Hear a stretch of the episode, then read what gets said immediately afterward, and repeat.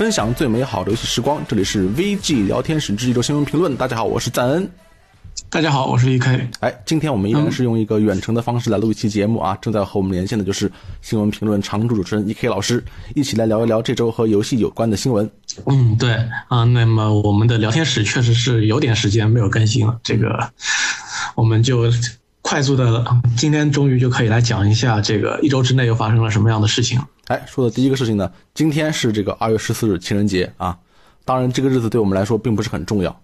重要的是呢，再过不到一周时间，就是圣歌的一周年诞辰。在这一周年的 诞辰，在这一周年的时间里面，游戏时光的网友啊，一直对这款游戏很热情，我们也很热情啊，不断的给它添加各种标签。截至目前呢，我占圣歌这个游戏下面的标签有。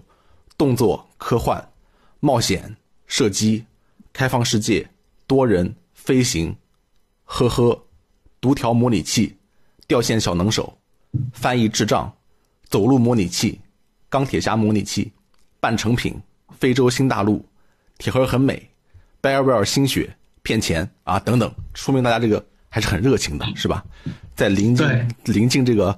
一周年的普天同庆的这个日子里呢，圣歌的开发商生软正式宣布，圣歌将进行大规模的翻修和翻新的设计。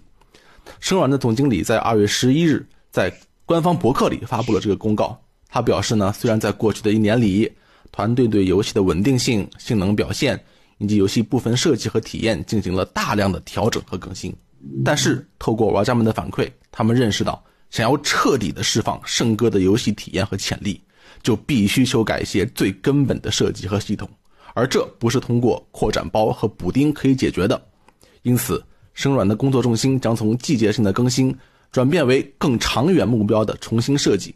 其中最重要的呢，就是完全重塑游戏的核心驱动玩法及逻辑，希望提供目标更清晰、驱动力更强、奖励更有意义的游戏核心玩法。当然呢，圣歌唯一受玩家认可的飞行和战斗部分乐趣会得到保留啊！这个新闻谁写的？写的很毒啊！这个唯一受到认可的还行。与此同时，工作室也确认，圣歌在这段时间里面将会以现在这个状态啊继续的运行和维护，已有的内容呢会轮替上线，但是这种固定的季节性的更新已经不会再有了。啊，E.K 老师觉得这件事怎么样呢？我觉得。在我思考这件反映这个新闻，我对他的什么感受之前，我当时我先把自己带入了一下这个 BioWare 做圣歌圣歌的员工的心理。嗯，我先想，他们是先是经历了一一阵非常混乱的时期，然后又要在这个游戏根本就做的情况不佳的情况下，就要面对着他发售后的后的恶评。是，然后网上在网上又被人骂了很多次之后呢？还得不断的更新这款游戏，嗯，呃，每一次更新都将面临新一番的冷嘲热讽。对，啊，到了现在，终于公布了这个消息，我觉得我也很难去，呃，想象他们到底是怎么想，是我们终于可以把它按照想要的方法来重新做呢，还是我们还是不能摆脱这一个噩梦？无间道是吗？这这个折磨是没完的，是吗？总还得再再再来一次啊！我觉得这个事情，中国有句老话说，就是发昏当不了死啊，伸头是一刀，缩头那可就可能不止一刀了啊。但是我很理解他们为什么是拖了这么久才下下定决心把这个事儿给办了，就是一个是公关的需要，圣哥生软那边也不可能说游戏刚卖一周就宣布啊，不好意思，这个游戏我们。卖了以后回去自己试了一下，发现有一个问题，就是它它没法玩，是吧？然后我们现在准备重做，那这个就太那个什么了。当时好歹好歹还有点热度，你一下子这个热度也给你整没了，而且你时间离得太近的话，别人感觉你早就知道这个游戏没没有做好，那你干嘛还要卖呢？所以那个时候也不能承认时间太近也不行。你经过这段时间的努力啊，我们这个修一下，虽然他们心里可能知道这个修也是修不好的，但是至少尝试一下，最后觉得啊这个不行。我们放弃了，我们得从头再来，这个可能玩家心里也比较能比较能接受一点啊。我我想的更加阴险一点是是什么啊？也许他们高层有人幻想新出最刚开开始的那个版本能够骗到一批玩家啊，这个我也是这么想的，但我觉得这也骗到的不多，然后觉得出一点更新还能再骗回一批，几次更新下来发现每次骗回的都不多。那行没办法了，我们还是重做吧。啊，对，这也有可能，就是你凡事都哎心里都会有一个侥幸心理。比如说你这个东西是你自己做的，而且你觉得做的不好的时候，你就会想，说不定它它没有这么差，说不定我是当局者迷。如果我拿出去拿出去给旁旁观者看，他们可能会很喜欢啊。根据我以前写东西的或者做节目的这些经验，百分之九十九这都是错觉。就是你自己觉得不行的时候，拿出去以后，别人只会觉得更加的不行。一般来说，这个侥幸心理是是没有的。不管怎么样，现在他是愿意这个壮士断腕啊，愿意浪子回头，这个精神值得鼓励啊。不知道他们还会为这个游戏投入多少的心血，会不会真的把圣歌做一个圣歌 remake，是吧？圣歌重置版出来，这是距离最近的重置版之一啊。如果能把圣歌从死亡边缘给拉回来，那也是一桩美事，对不对？对，啊、那个时候可能 IGN 重新评分就要出动了，啊，对，IGN 出动了再出动，嗯。好但是别到时候又打了又给打了个六点五之类的，那就有点惨了。现在看六点五这个分数还是比较比较温和的啊，就就还行，啊对对还可以啊。我想我们这个玩家们五百多名为这个游戏打分的玩家，到现在为这个游戏在我们网站上打出了六点一的那个平均分，我觉得呃，他可能还没有我们想象中的那么糟糕。啊，对对对对对，其实我们有时候也是调侃，你说这个游戏对真的有这么糟，也不会有这么多拥趸，是吧？而且它当时也确实卖的很好。对，还是有可取之处的，比一些去年、今年、前年被人疯狂打差评的游戏还是有所区别的。是。好，下一个消息呢是法国的一位心理学家为游戏成瘾提出了一种新的治疗方式，让病人去玩《塞尔达传说：旷野之息》。他的这个理论是什么呀？就是开放世界游戏啊，诸如呃《旷野之息》这样的和《堡垒之夜》那样的强对抗游戏呢，是正好相反的。他认为呢，他们更有益于身身心健康。游戏中这个广阔的空间，可以为病人，就是这个游戏成瘾者了啊，提供冷静思考的机会。同时，玩家也需要面对一个个不同的任务，而不是简单的枪杀别人。呃，我觉得他这个说的是有道理的。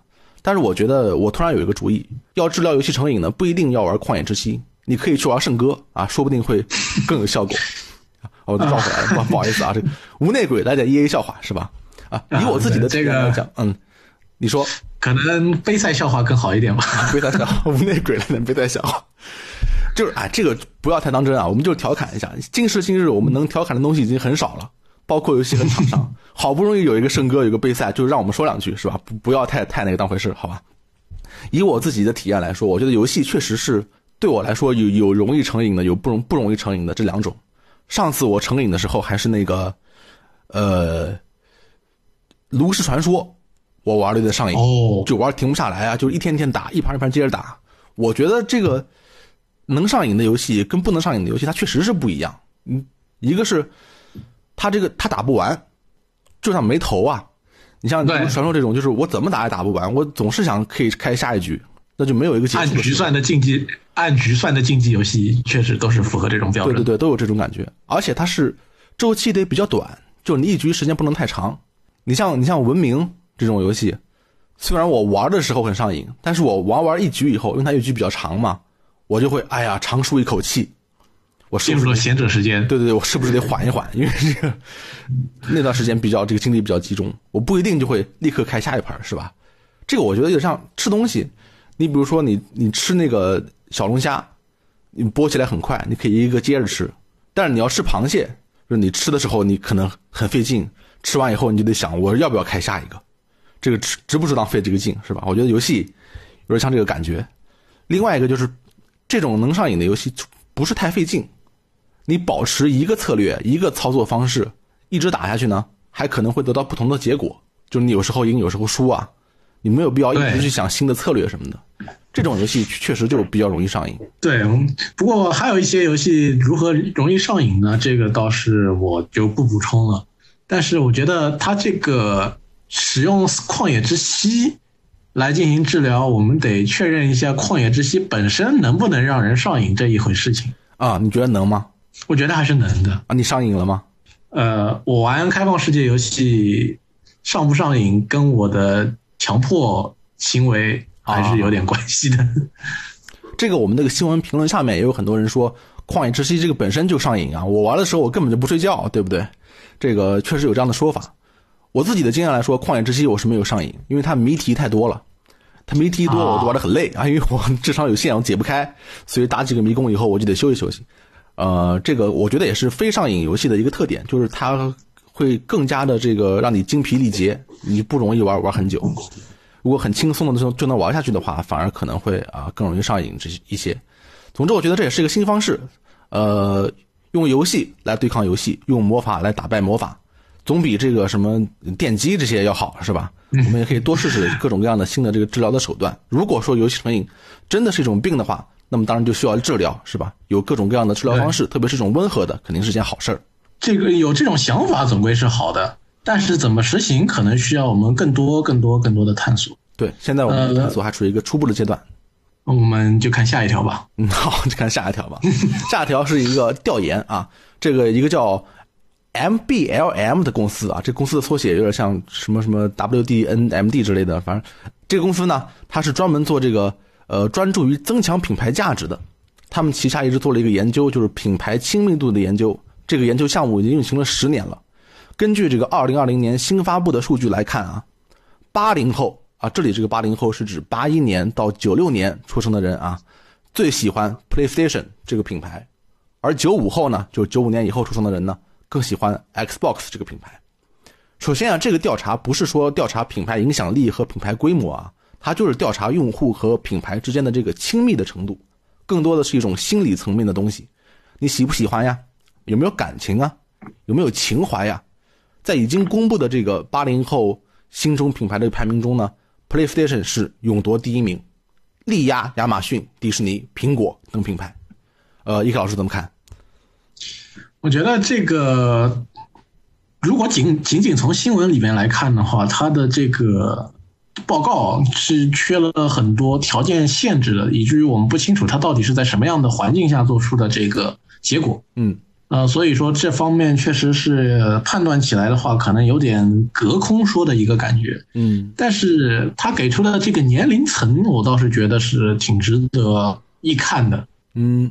因为我们知道他这个八一年出生嘛，他最早是在八一年出生，那么这批玩家是肯定经历过 PS 跟 PS 二风行全球的那个年代的，是，那么肯定会有情怀分在里边嘛。对，啊，如果说是九五年出生的话，那可能就会完整的经历那个 Xbox 三六零的那个火爆年代，对，那个超大的宣传期啊，对。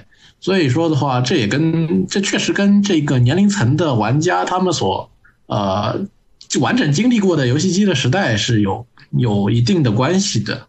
而且这个调查，呃，我们没有在新闻里面看到更详细的信息，它可能是一个更多针对欧美地区的一个调查啊。虽然他调查了这个五万多个品牌，但是应该是有一定地域限制的。如果是在亚洲的话，可能还会有不一样的结果。另外一个，我也是很理解这个调查的这个结果。我觉得我呃感觉很可信，因为就是一个品牌啊，你用的多少和你有没有感情真的是两两件事。像 PlayStation 这种品牌，游戏机的品牌，确实是容易激发人的共鸣，容易让人认同这种品牌带来的，包括它的时尚感也好，它的身份认同感也好，这种这一类的东西。我就有一个帽子，帽子上面是这个 PlayStation 上的那个 logo。是我在一三的时候在那个贩卖区买的，这个帽子我就我就愿意戴。那你虽然我也用了不少苹果的产品，但是你要我戴一个画苹果 logo 的帽子，我就感觉有点有点傻。然后对，确实是，真的感觉有点傻。我天天喝农夫山泉的水，我戴一个农夫山泉的帽子，呃，我也不愿意戴，别人以为我是送水的。那如果是 Xbox 帽子呢？我也不愿意戴，因为它应该是绿的。啊，是吧？就就不太合适。好，我们看下一条新闻，关于 Xbox 的一个新闻啊，就是这个之前是 Xbox 游戏工作室主管，叫做马特布提啊，他已经对外确认了，至少在今明两年，第一方作品都不会出现在次世代主机 Xbox Series X 独占游戏的情况，意味着呢，这两年的第一方新游戏都会继续登陆 Xbox One 家族平台，也就包括这个 S 和 X 了。而这种做法呢，可谓是打破了主机行业以往一贯的做法。依靠新主机独占游戏来增加首发时的吸引力。那么，对于这个新闻啊，这个不是我们要说的新闻啊。对于这个新闻，Xbox 负责人菲尔斯宾塞最近在接受外媒采访的时候呢，解释了这这种做法。他说：“微软的愿景是以玩家为中心，而不是以设备为中心。微软的一个优势呢，就是很显然我们多年来和 PC 平台的开发关系相当密切。我觉得呢，如今我们来看 PC 的这个生态系统啊，它有些地方做的是最棒的，画质很强的游戏可以在高端游戏 PC 上运行，其中呢还有一些能在性能差很多的几年前的机器上跑。如今游戏引擎和游戏和机器性能的情况说明，开发者对自己面前的各种游戏硬件是能够充分利用起来的。哎，这个说的也很有道理，就是他们把这个游戏机。的这个生态去和 PC 平台的生态做一个类比，希望可以从 PC 的生态里面呢，哎，获取一些优点和一些这个对呃比较好的这个生态的这个这个东西在里边。E.K 老师怎么看这个新闻呢？呃，其实如果他们从这个 PC 平台上面汲取一些呃运营上面的或者说是硬件上面的思路的话，其实是从之前的向下兼容就已经开始了。是我们知道 PC 的一个特点就是说，你多老的游戏。我都有办法通过各种各样的途径，让你在以前在二十年前 PC 上玩的游戏，在我今天的 PC 上面，我也能够让它转，呃，那个运作运作的起来。对，所以说这个向下兼容也是希望能够做到，至少在一定程度上做到这样的事情。嗯，虽然难度上的话，可能它这个主要的工作全都是微软这边来做，不像 PC 这边是由玩家自己来想办法。对，可以开发一个 DOSBox 啊之类这样的东西。嗯，对，那也就是说，微软一之前已经开始这样的一个动作了，现在是想要进一步的把它完善下来。嗯，这也是跟微软本身就是那个最一个 PC 的软件供应商这一个身份所相符的。对，这个消息我也是举这个双手欢迎的。就前几天那个 Xbox One X 不是在京东打折嘛，就比较便宜。现在我看这个上海已经没货了。就应该是还是卖的相当不错的，但是我不是说因为有这个消息就推荐大家去放心去买叉万叉啊，但是就是说如果你已经买了的话，你至少还能安安心心的玩两年第一方的新游戏，而且各种升级啊、支持啊都会都会在，这个是可以放心的。就是我始终觉得呢，在游戏主机升级变得更加频繁以后，像微软这种，呃，不因为出了一台新主机就强行把软件也断代的这样的方式是比较明智的。如果当主机的硬件差异真的足够大的时候呢，它自然而然的会形成一个硬件的这个断代。当然，这里边肯定会有一点权衡和取舍。如果是仅仅针对，比如说新主机开发游戏的话，确实是可能会比这个呃跨平台开发有更好的针对性的效果。对，当年有一个有一个比较困扰我的一件事，就是很多日本公司都喜欢开发 PS Vita 和 PS 三双平台的游戏，甚 甚至是 PS Vita 和 PS 四双平台的游戏。我就老感觉你是不是 PS Vita 的画质拖累了我主机版的画质，啊，当然现在我已经不这么想了。就是首先，PS Vita 玩家能玩到是个好事，是吧？另外一个是我昨天玩了这个一速九，啊，这次只有 PS 四版啊，它画面还是这样，所以我感觉我 拿法老空举例的话，就肯定会变成这个样子。我我我我是错怪了他啊，他他就算只做主机版，他也就这个这个水平了，我很惭愧，很惭愧啊。好，下一个新闻是这个哎，关于影视的一个新闻啊，但是跟我们游戏当然也有关系。根据国外媒体综艺杂志独家的消息呢，索尼影业已经和《穿越火线》的开发商达成了合作，取得了《穿越火线》电影版的改编权。早在2015年啊，《速度与激情》的系列的制片人尼尔 ·H· 莫瑞兹就曾经宣布了《穿越火线》将被翻拍成电影，而这次呢，就是透露了更多细节。这个电影版的制片人呢，就是由这个哎，《速度与激情》的制片人尼尔担任，剧本呢是由查克·霍根负责。后者近期的作品是二零一六年上映的《危机十三小时》，后面重要的啊，腾讯影业也会对本片进行投资，并担任共同制片人。这个消息，伊克老师，你觉得惊讶吗？呃，确实挺惊讶的。嗯不过，《穿越火线》既然都能出二了，还在这个 Xbox 上面进行展示，那后边发生什么，我也不会特别奇怪的啊。对。其实我也不是特别奇怪，但是我是从另外一个方面说，我觉得现在索尼那边拍的电影，任何一个东西都可以改成电影，他连表情包 emoji 都可以改成电影，区区穿越火线是是不在话下的，是吧？这个这个是没问题的。况且这个穿越火线的星座《穿越火线 X》，像你刚才说的，也是有单人模式的，是吧？而且这个星座还是和 Remedy 合作开发，那人家开发的游戏剧情那了得起吗？心灵杀手控制，说不定以后谈到游戏剧情。我们第一想到的就是《穿越火线》，啊，这游戏剧情好，也是很有可能的嘛。这样一看，这个改编电影啊顺理成章啊。当然，对，关键是嗯，它改编成什么样子，让人比较有点呃难以想象。对，这个就是你想象空间是无限的。越是这种游戏，你就感觉你越猜不透它它它它会怎么改，因为它有作为一个无限的改编空间。作为一个普通的枪战竞技游戏，想要怎么样搞出一部电影大制作的剧情，对啊，而且你怎么重现游戏经典要素啊？像这个黄金 AK 啊、黄金枪啊、超短裙啊、跳舞啊这些东西啊，你怎么致敬呢？这个都就要考验制片人和导演的功力了，这个是很难的，啊，很难的。也 有可能拍出一部喜剧片吧，大概。拍喜剧片还是拍正剧啊？很神秘，啊很神秘。下一个消息也是一个很神秘的一个消息，是一个很神秘的一个精彩的大戏。这个二月十四日，不是十四日，十四日今天了啊。二月四日原本是一个很平凡的日子。这个打月刚太郎的这个作品啊，叫做《AI 梦境档案》呢，它的评分页面静静地待在 Metacritic 这个网站的角落里面，一共只有七十七个用户给出了评分，八点二分，不高不低，岁月静好。谁曾想，就在当天九点五十一分，短短的一个小时过去，居然增加了四十个用户评测，评分猛跌到猛跌到了及格线以下，变成了五点四分。一直到第二天上午十点，原本只有七十七个用户评分的这款游戏呢，已经突然之间有了三百二十五个用户评分，用户平均分也从原来的八点二分降到了这个一点九分。啊，这个基本上就等于是恐怖袭击了，这个是很很恐怖的一个事情，是吧？这个究竟是人性的扭曲还是道德的沦丧呢？这个广大网友就开始走进科学啊。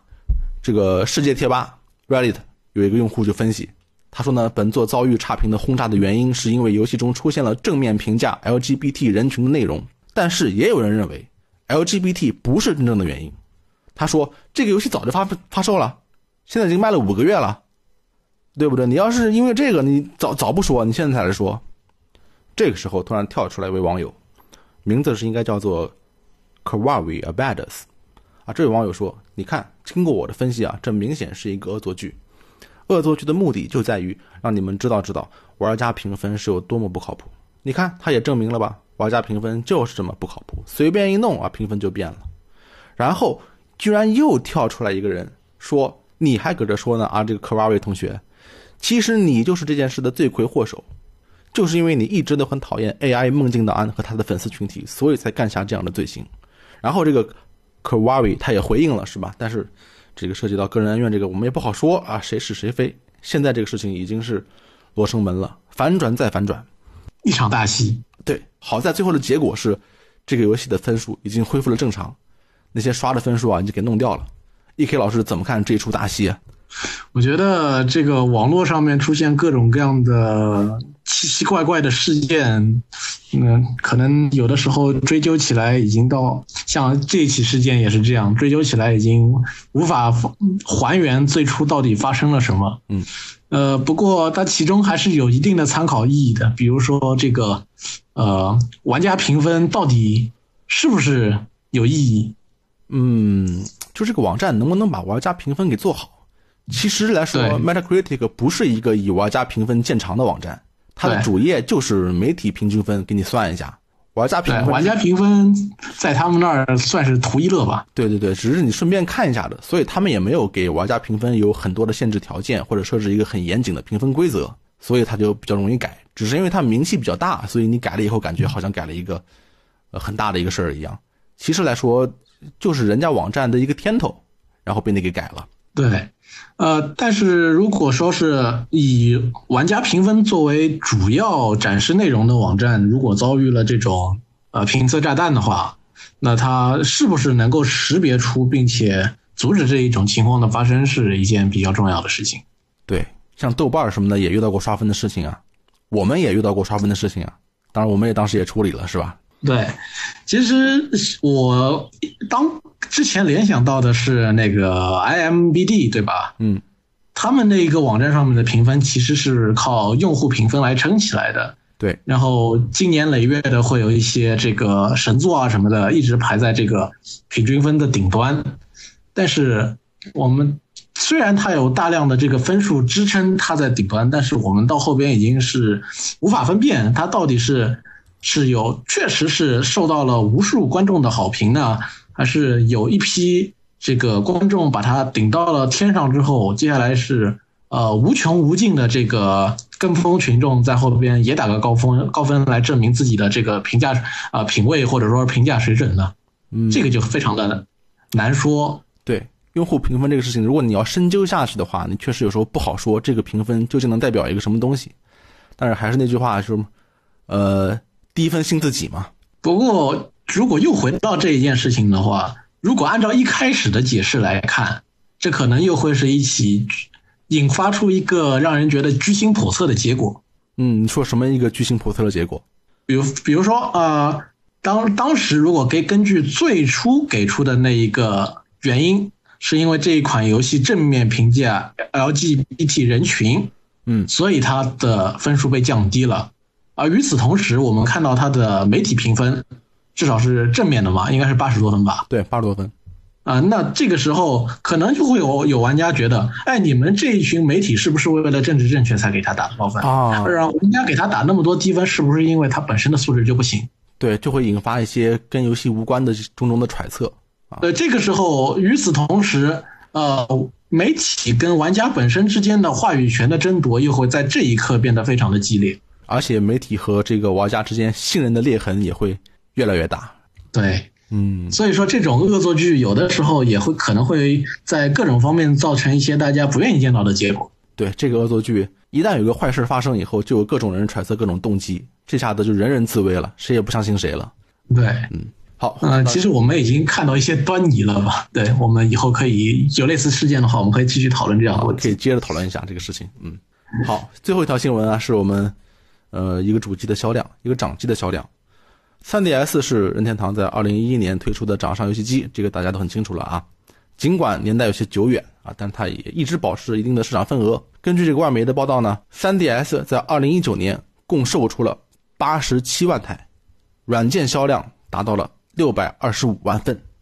这就说明呢，就是尽管任天堂现在是把 Switch 当做主力机型，但是 3DS 依然还是有很大的市场的。对，就通过这样的新闻给予我的一个认识是，我发现其实并不是所有的玩家，或者说是有很大一部分玩家是并不跟随主流玩家一样去追随新主机、追随新游戏的。嗯，一些老旧的机型在他们手里会焕发新的生机，他们还会想要不断的去在这个老机型身上去玩一些啊之前的老游戏啊，或者说是经典作品。是对于他们来说，新机型并不是特别重要的一件东西，老机型同样能够带予给他们长久的乐趣。尽管对于很多玩家来说，这个老机型的乐趣已经是一些过去的事情。对，但是比如说，如果你没有玩过这些游戏的话，没有 3DS，现在买一台，那它那个游戏库太厉害了。